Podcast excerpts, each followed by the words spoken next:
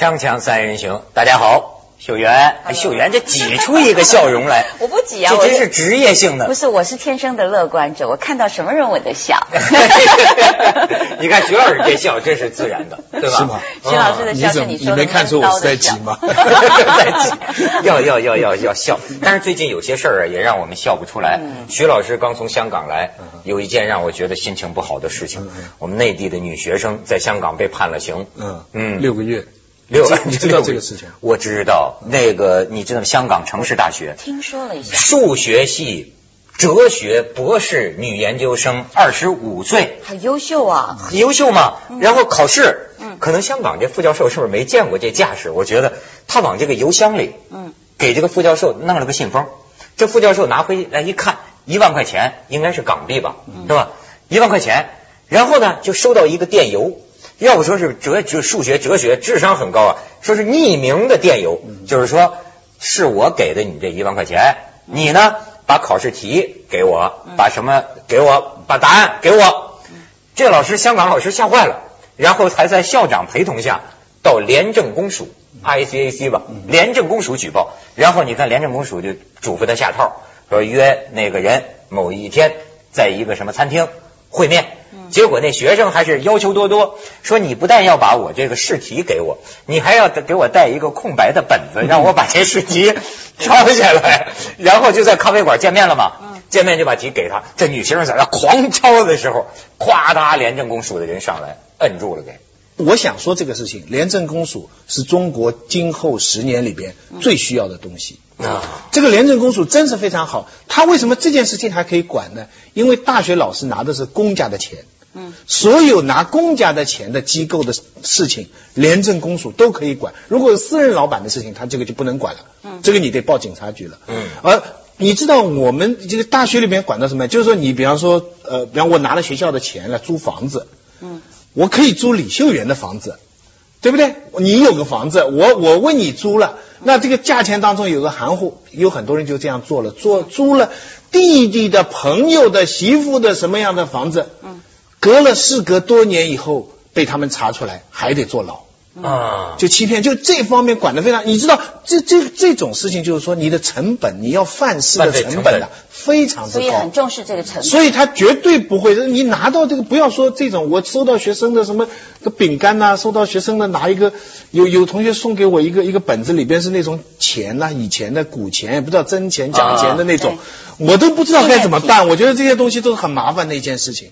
哎，可是文涛，你会怎么处理？如果以我来讲，我会觉得其实像这个事情啊，可大可小嘛。可是刚刚讲到说，这个女大学生其实她的各方面的条件都很优秀，她一定是很紧张或很害怕。那是不是要给他一个就是私下处理的一个管道，不要直接就弄到不是，监牢？还有律师讲，对说是这个女学生是从内地来的，她那个不知道我们香港的法律，这个不行。但人家法官说你不能以不知为名就逃避罪责。不过呃，我是可以理解，因为内地在这方面比较灰色地带比较多。嗯买考题呢，这个其实大家都看得到，这个是一个很错的事情。为什么呢？因为不单单是给你好处，你还伤害到其他人的利益。嗯嗯嗯你有了考题了对其他的学生就不公平。但是另外一种情况是司空见惯的，我有朋友就托我说，徐子东啊，我认识一个学校的校长，这个校长说看你们的节目对你印象很好，现在他们招学生小小学生呢、他说我你能不能介绍就帮我介绍？我说那可以啊，我介绍认识，不是介绍认识，介绍送钱给他，多少万？啊我说怎么送钱还要介绍？他说你不知道这个学校要进去，全都是送送钱的，直接送钱的，而没有关系是送不进去的，而这个是。名额有呃，就是很多人就把它看作我们的潜规则、灰色文化。他所你送进已经算好的了。是是是，这叫我后门文化没错，对对你现在这个有些呃学生是什么择校费啊什么的，那个老师校长是不给学校几千，给我几千，我可不打收条的啊。嗯。你知道，就他说这个潜规则，我得想起香港。我刚去香港，我很不满意，我也跟着外景队出去采访。我记得有一回，一个什么呃新闻发布会，完了之后到中午吃饭的点儿，我就等吃饭嘛。那天也没吃早饭，往外赶记者。我说，哎，这香港连饭都不管，然后说这红包也不发。就是我刚去的时候，我我说这香港这这怎么回事白干了啊？我以后再也不出去采访了。我以为我以为怎么不给红包咱就理解了，什么国国什么什么地区情啊，给顿饭吧，饭都不给你吃。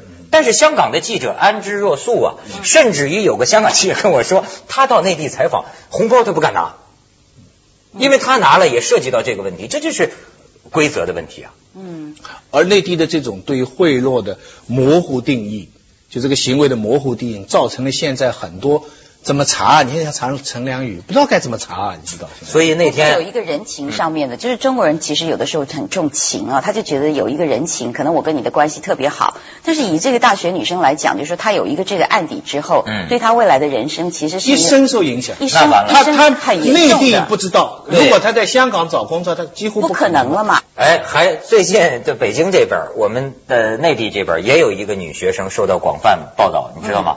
好家伙，一听这是神童啊，叫吴莹莹，才二十一岁，就这女的拿过几项国家发明专利，然后呢还是什么参加过什么亚洲的数学比赛，全世界的数学比赛一等奖、二等奖，而且呢还是什么没没送钱吧？不像啊，干。送钱，我我给你讲讲，还最近这个被美国某个公司啊，就直接现在还在学校呢，已经聘成亚洲区的一个什么部门的副总裁。你说这多才多艺的，连从三岁开始学习舞蹈，已经通过芭蕾舞分级考试四级，据说是最高的。嗯中国民间舞九级，精通傣族舞，这就是文武双全，内外兼修。哦，又能跳舞，又能发明，还能做总裁，只有二十一岁的大学生。没错啊人家还说了，说医院给我做了脑电波了，嗯我的脑电波可能有遗传因素，跟我爸一样，有智商高有两条线比一般人长，特别长，啊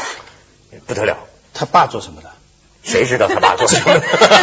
他的这个强调，也就是说他父亲的基因好，所以他遗传到了那份的聪明才智。嗯不过网上不是也对这个事情其实有质疑嘛？真的真的假的？对，真的假的？怎么可能这么优秀？而且我我我看到在台湾的报道，这个女孩子嗯也红到台湾了嘛？哦是吗台湾也知道也知道这个事情啊，而且报纸登的很大，但是。那个报纸上面讲，就是说质疑他这个所谓的，你刚刚讲到副总裁，报道上面是他报出去就跟广大民众宣布的三项奖项里面，实际是真的只有申请一项。啊啊，就是一项认证的啊，那其他的可能就是他有发明，但是还没有报，或者是怎么样。泡沫泡沫泡沫泡沫三项博文，去掉两项。但是我觉得，其实这个事情对这女孩子来讲，第一个是大家觉得你优秀了，但是第二个觉得你的诚信有问题了，是是不是？为什么？这个这个还难说嘛，还还还还还有待调查。对，但是我就是说，这个媒体对这个报道的主角来讲，其实反应是两极的嘛。但是啊大学生羡慕啊。嗯，这才是这才是关键。就是咣当一步登天呐、这找工作，有的大学生你知道都找到收容站领馒头吃去了，这这这这到这程度，人家咣当一下副总裁了。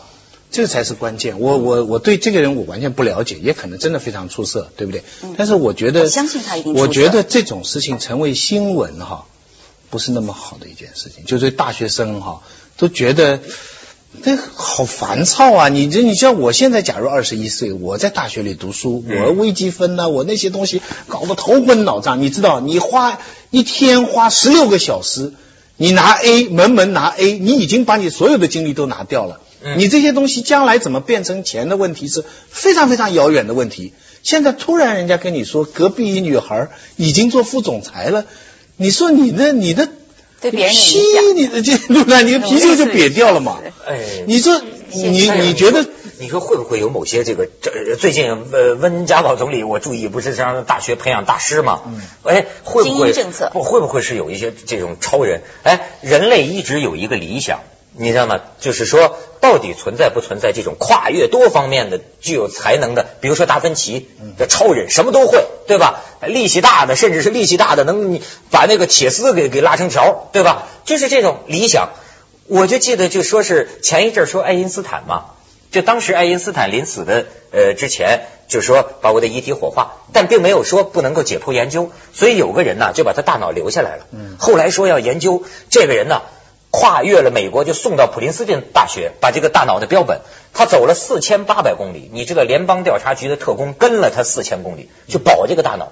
啊，几个调查组有日本的，有哪儿的研究。现在其中一个调查组发现，说爱因斯坦的大脑有点什么异常呢？顶叶顶叶据说是负责视觉和这个空间推理的顶叶，爱因斯坦比咱们大百分之十五。这玩意儿真是，然后说 也就个百分之多一阁楼，不是，说咱们的这个哎咱们的这个顶叶呢是给左右半球分开的，人爱因斯坦的呢没缝儿，你知道吗？完整的一片是完整的一片。说这玩意儿，你就输了，你就没办法而且法。说爱因斯坦大脑表面这个叫沟回啊，嗯沟回比较少，不像咱们沟回比较多。咱们去填几个，填填掉。我的确是让三人行，广告之后见。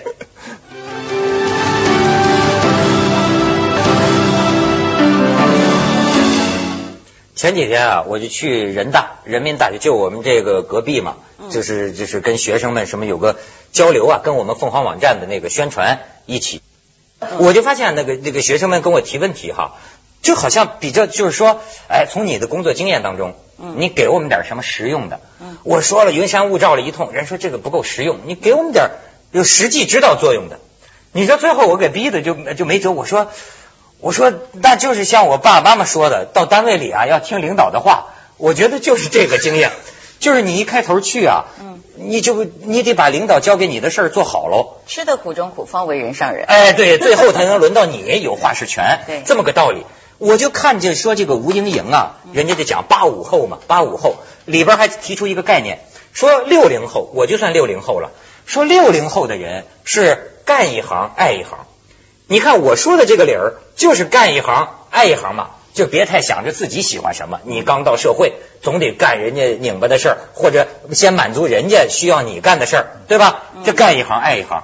但是他们说现在八五后不是一个风范，人叫爱一行干一行，就是我喜欢这个，我的理想，咵我就去大刀阔斧，嗯，去追求。但是现在也就是说，八五后的这些孩子就很清楚自己要的是什么，可六零后的人就不是了，就是随遇而安了，给你什么东西，你就是安安分分的过日子。你觉得呢，徐老师？他？不会很清楚要什么，但他清楚的是我要，就是我要这个清楚，就是说，呃，而而这个，嗯、对知识相对比较冷淡，嗯，对政治也相对比较整体来讲是素食的社会嘛，所以他一直逼文涛就说，你就告诉我一个有用的，我只要知道那一句经典是什么，前面都别讲，嗯是不是这个意思？呃那就很素食了，就别人的成功经验，是不是这样？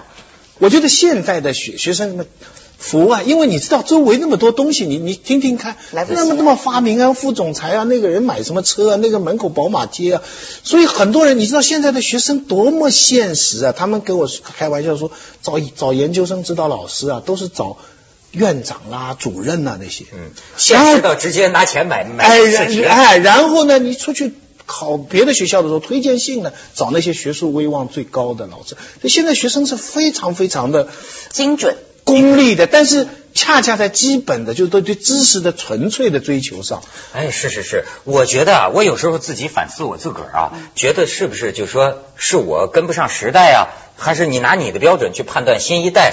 但是啊，确实你有一个我的感觉，就是说，呃，那种对于知识、宇宙。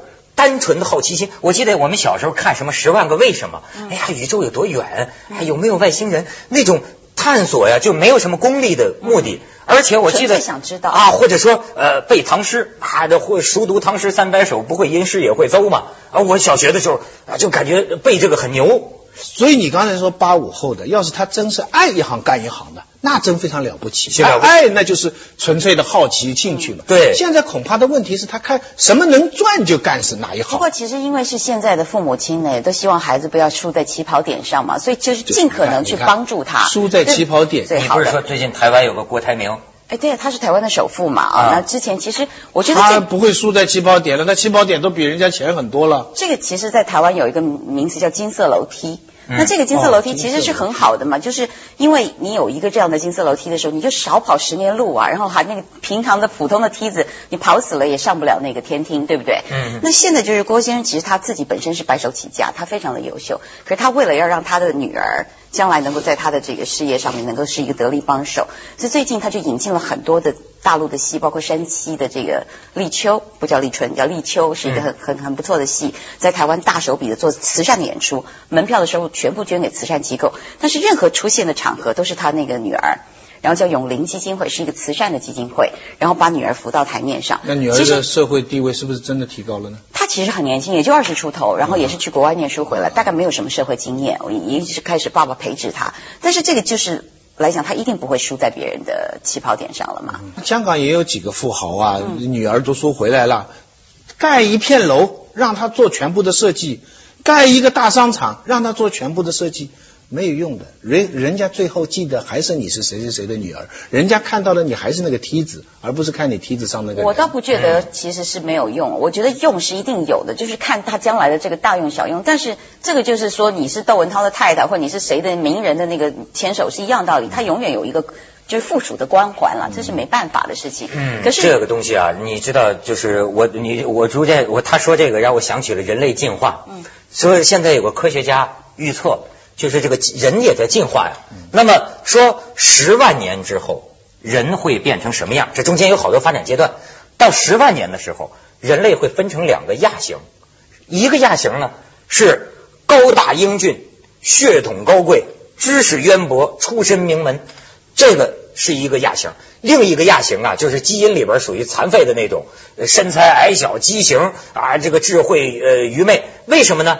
就是因为在逐渐的发展过程中啊，慢慢的基因好的这帮人自觉的保持自己的这个基因优势。呃，他们之间的这种这种这种优生学优生，也不乱播二奶。呃，也不是乱买，对对对对对对，不乱播种然后呢，你那个基因差的呢，呃因为他就说，经过人类科学这么发展之后啊，人的这个自己的基因进化能力低了，所以会出现呢这种现象。我不由得就想起啊，就你说的像这种，其实现在我有时候真羡慕有些有钱人，他可以在这儿讲。我的孩子，哎呀，这老在美国上学，我觉得不行，我得给他请个私塾先生。我怎么能不会中国话呢？怎么能不了解中国文化呢？哎呦，我在旁边想啊，这这真是你有钱呐！你这你能这么样的培养你的孩子？其实没用的，我还是觉得其实没有。不过照你那个说法，我们又回到奴隶社会了。对对对对对，不过现在其实也有一个趋势在台湾，它就叫做一个 M 型的社会，就是说，其实顶尖的这个 M 就是好的这一批，它就在一个尖端上，但是不好的这一批呢，也在另外一个尖端上。可是，一般中中等的老百姓没有了，它就是两个极端。但是你这就是支持他的观点，就是人类趋向于两极分化。不是，已经不是未来的事情，是现在就已经呈现开始这个现象了嘛。但是我觉得，其实现在的人事实上心里也要平衡。假设说今天我有一个爸爸，或者是我有一个那个，我宁可当我有一个爸爸我有八个爸爸还也不。我说，如果有人支持我，其实我不在意当他的附属，只要我能够完成这个这个使命，只要我能够做得好，也许光环会分掉一点，但是你还是成功的嘛。可是你说我完全不要我爸爸，我就是不要人家说我是谁的儿女儿什么什么什么东西，我自己努力，你慢慢搞二十年，你不见得成功啊，对不对？问题所以想办法吸引注意。问题就是什么叫成功？你知道，就现在他很多时候，你你你说你指的成功，嘣噔当了副总裁，这在学生里这太成功了，我们都找不着工作呢。还有一种，你知道最近出一些这个案子啊，我觉得也挺恐怖的，就是一个一个一个学生，他呢，呃，比如说呃，考上了这个广州的一个大学，嗯，呃，本来好好上着呢，但是假期啊，几个同学在一起聚会，他一听说其他那几个同学上的都是北京的重点大学，他不干了，嗯，退学，我要退学，我要重新再考，就这是他，我重新再考，我一定要考北京的重点大学。他爸爸不让他考，你说就因为这个原因呢，拿着两把刀，刚吃完晚饭追杀他父亲，三十多刀砍死他父亲。他父亲也拿起刀，但是不敢砍儿子。你说这个父子之间呢？我就当时觉得，他父亲从房间退到阳台，从四楼退到三楼，这么一路杀，活活的三十多刀把父亲砍死。你说为了什么？就为了父亲不同意他退学，就为了不输在起跑线上。那个那个成大那个学生是起跑的时候嘣跌了一跤，这个是好了，起跑的时候就就。咱们去一下广告，锵锵三人行，广告之后见。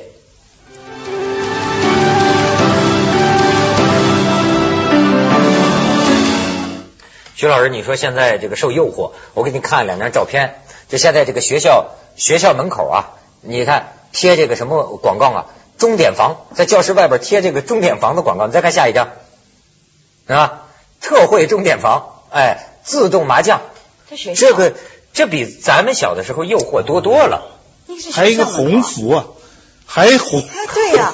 现在好多学校外头那个出租房啊，那都是给学生们同居用的。天哪，这么明目张胆！台湾没有这样吗？应该是没有吧，香港也没有。据我看到，这全世界都少有。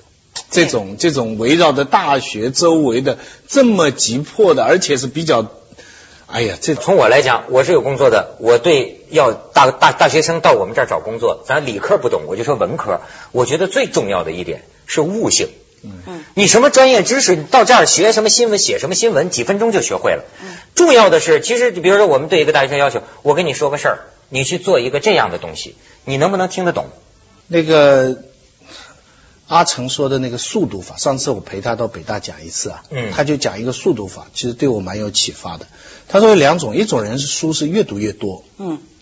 我其实也也觉得是书是阅读，有时候来不及读，对不对？你总觉得自己知识很少哈。嗯，他说他说不是，他说应该用个速度。什么叫速度法？就是说你开始读的书的时候，重要的书的时候，你脑子别去想它，别批判它，什么都没想，你就你就当一个傻瓜，你就接受。嗯嗯。你别一看就说妈的胡说的，别别这样，你就这叫速。朴素的素。啊，速读啊，速读不是快速，没有预设立场，哎哎，嗯，然后读完仔仔细细的读完了以后，你再读第二遍，再辩驳，嗯，你这样大书速读过以后啊，嗯，你以后再看他，他比方说他举的例子，他最早速读的就《毛泽东选集》啊，那《毛泽东选集》他说他什么观点都掌握的很透，还有鲁，我想我最早速读就是鲁迅的书，嗯嗯嗯，他说你这些书读完了以后，以后你看到书啊。